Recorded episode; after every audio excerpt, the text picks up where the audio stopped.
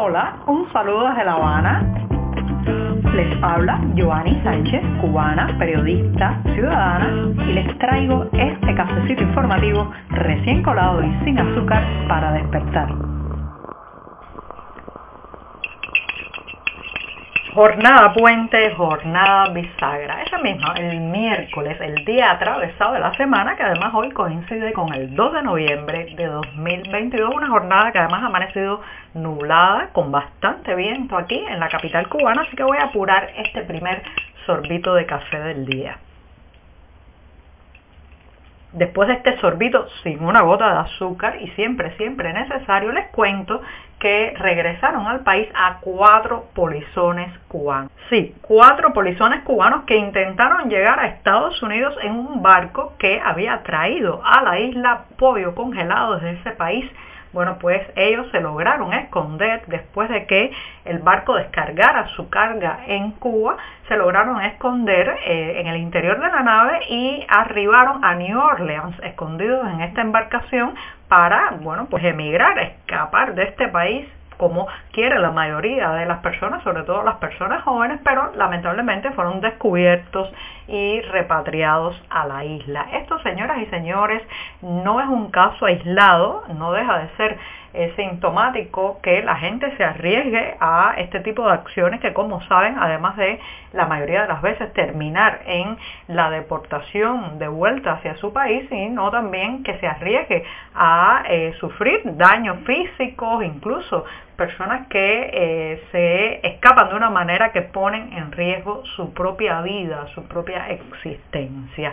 Y uno se pregunta, eh, ¿qué otras acciones de este tipo no veremos en los próximos días en un país tan desesperado por escapar donde las autoridades no están evaluando con su justa gravedad este éxodo masivo. No, señoras y señores, el capital principal, el producto más valioso que tiene una nación no es el petróleo, no es el azúcar en el caso cubano, no es el café en el caso de esta isla que también una vez fue eh, una, una gran productora de ese grano, sino su gente. El capital humano es el principal recurso de una nación y sin embargo, pues estos cuatro polizones estaban dispuestos a llegar a otro lugar allí, a invertir su tiempo, su energía y su talento, con tal de escapar de este país. Usted se imagina el menoscabo, el daño que le estamos haciendo a nuestro futuro como país teniendo este éxodo masivo permanente, esta sangría de gente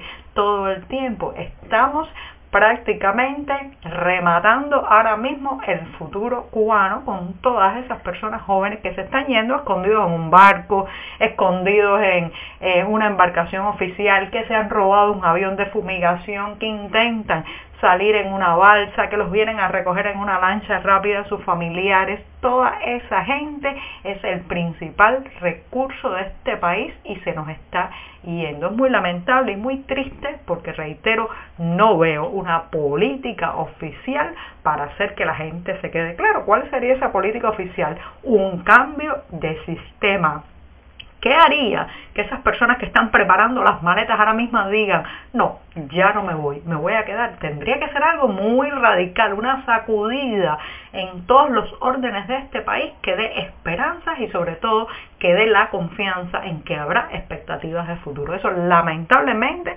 no está y yo no lo veo en el horizonte de corto ni mediano plazo. Así que polizones seguiremos teniendo, los devolverán, correrán riesgos para su vida, pero la gente seguirá insistiendo. Estos cuatro hombres que lo intentaron, estoy segura que lo volverán a intentar también.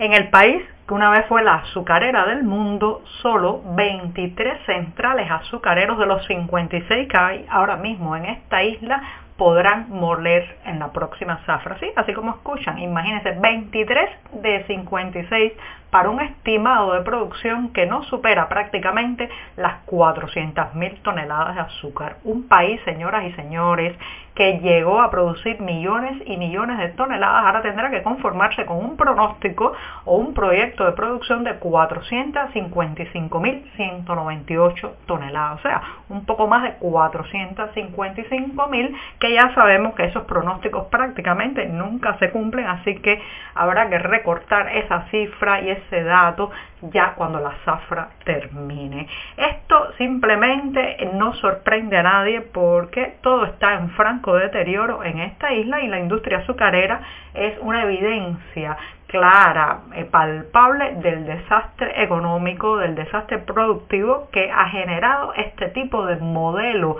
eh, este tipo de sistema a lo largo de todo el país. Así que ya saben, 23 fábricas de azúcar, solo ellas estarán produciendo en la próxima zafra y las otras, las autoridades de la empresa Ascua ha dicho que no serán desmanteladas. Qué alivio, ¿verdad? Qué alivio decir que no serán desmanteladas, pero nadie sabe muy bien qué van a producir si ya no van a producir azúcar.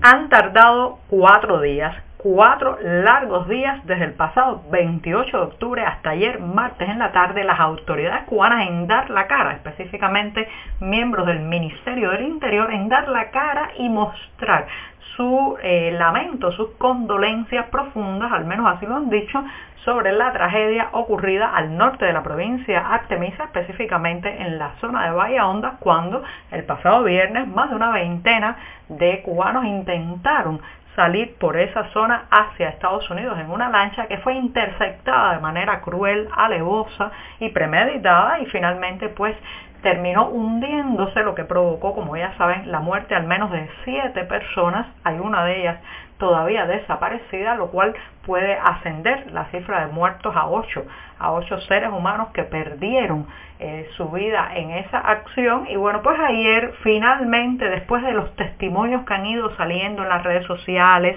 las acusaciones por parte de los sobrevivientes de que fue un asesinato, no un acto eh, de intentar impedir pacíficamente que no emigraran, sino un acto de barbarie, una acción alevosa, cruel, reitero, bueno, pues después de eso finalmente han aparecido estos agentes del Ministerio del Interior en la televisión cubana y han dicho que harán una minuciosa investigación. ¿Saben qué?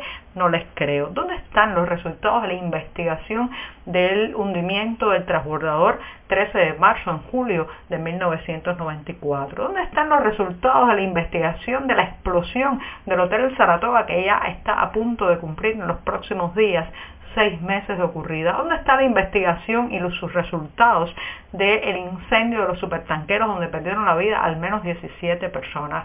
Nunca, nunca se publican esos resultados, nunca se señala a los culpables ni a los responsables. ¿Por qué tendría que ser diferente ahora? Sencillamente no les creo y sobre todo porque los involucrados son parte del Ministerio del Interior, que es la gran maquinaria represiva e impune que hay en este país.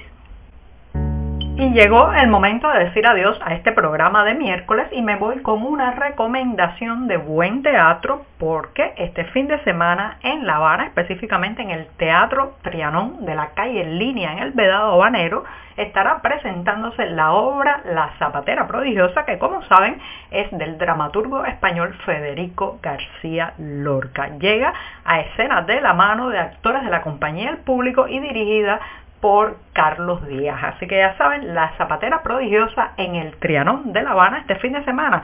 Y los detalles, como siempre, en la cartelera de nuestro diario digital 14 y medio. Ahora sí, digo hasta mañana jueves. Muchas gracias. Por hoy es todo. Te espero mañana a la misma hora.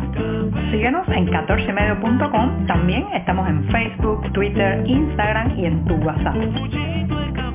No olvides, claro está, compartir nuestro cafecito informativo con tus amigos.